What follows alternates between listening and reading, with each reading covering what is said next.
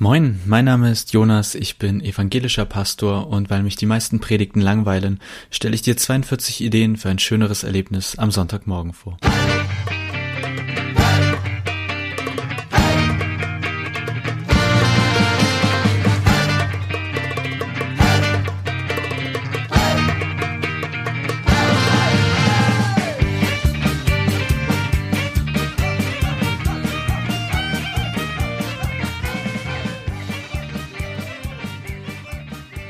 Folge 20. Wir brauchen Eier.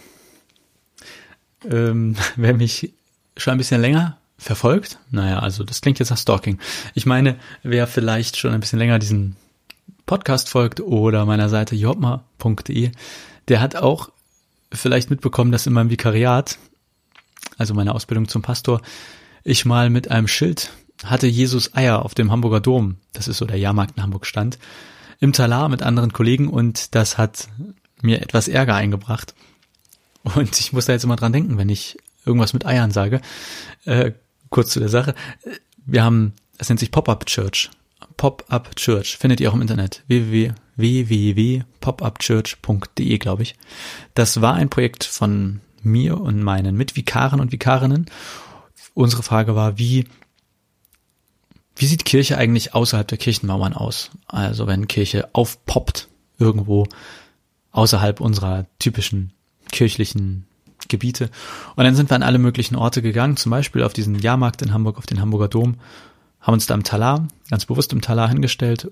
An Ostern war das, ich glaube der Samstag vor Ostern, naja, oder unter der Woche vor Ostern und hatten verschiedene Fragen, um mit den Menschen über, mit den Menschen über Ostern und dergleichen in Gespräch zu kommen.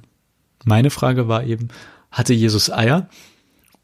War natürlich provokativ und ich glaube, es war, hatte Jesus Eier.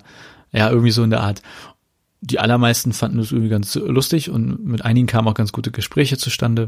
Ein, zwei hat es richtig gestört und das Problem war dann, dass ein Foto gemacht wurde. Das, also ich wusste das und es wurde so im kirchlichen Netzwerk äh, verteilt und das fand ein Bischof gar nicht lustig.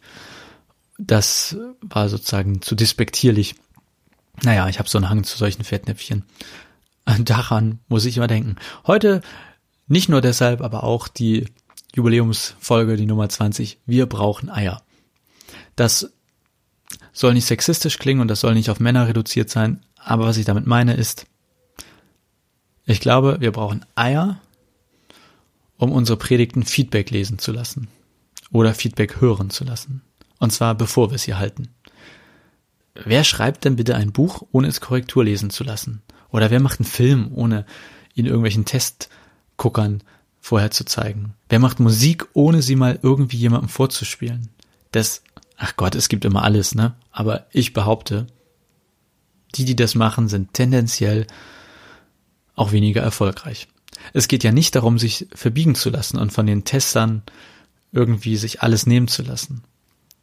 Ich saß vor kurzem, no nee, das ist schon Monate her inzwischen, mit zwei jetzt Kollegen in der Hamburger Schanze, also da, wo man was trinken geht in Hamburg. Und neben uns saßen zwei Männer und die hatten jeweils ein Buch vor sich liegen und haben, der eine hat irgendwie sich Notizen gemacht und so weiter und wir haben dann verschiedene Theorien aufgestellt, in welchem Zusammenhang das da ist.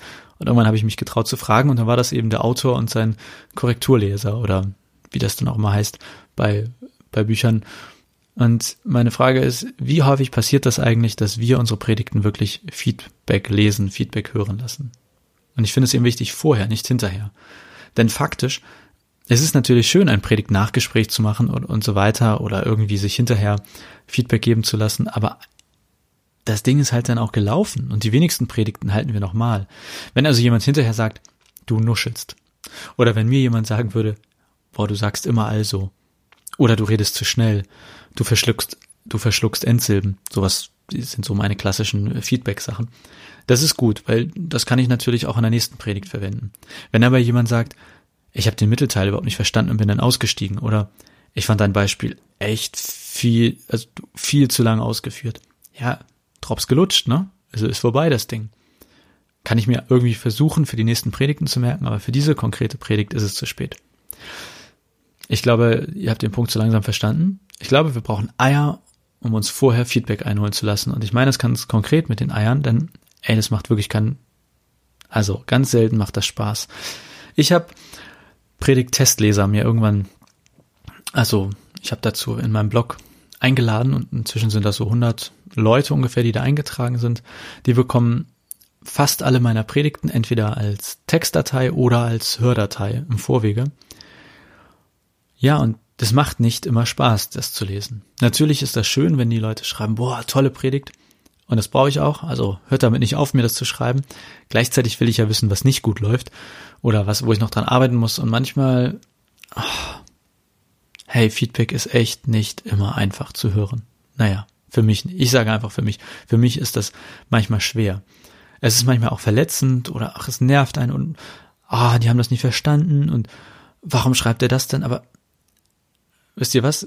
All das, was mir die Predigtestleser oder Testhörer da schreiben, das ist ja auch genau das, was Leute sonst im Gottesdienst vielleicht gedacht hätten oder irgendwie was bei denen im Kopf entstanden wäre.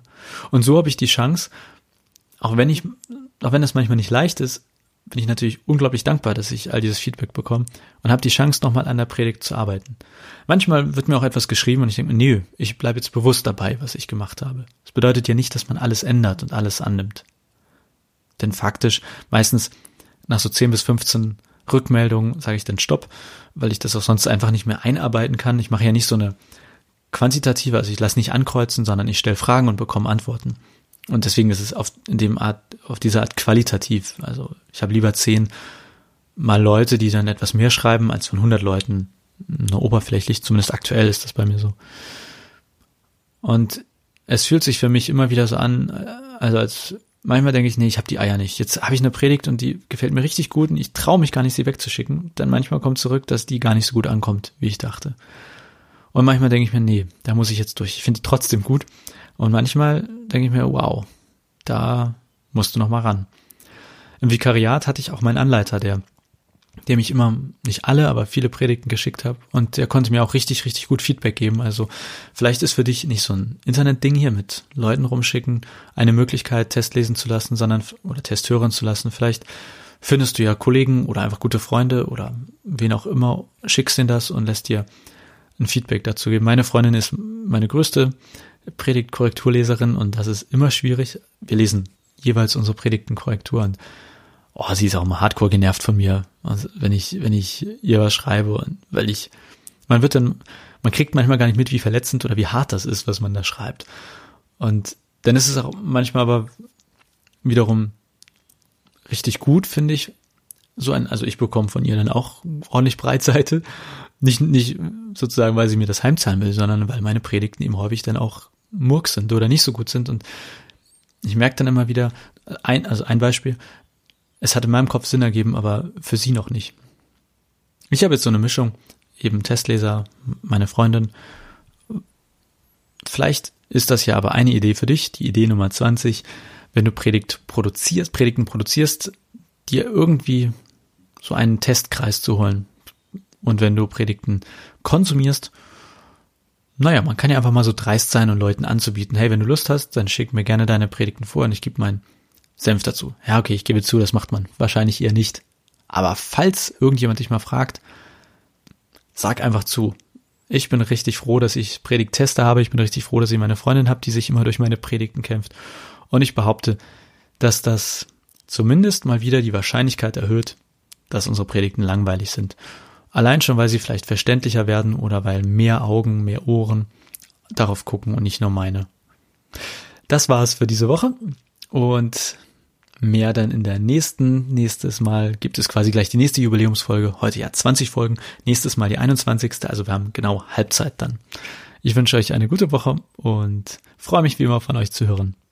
Und falls ich nichts von euch höre, hoffe ich, dass ihr zumindest nächste Woche wieder von mir hören wollt. Bis dahin. Tschüss.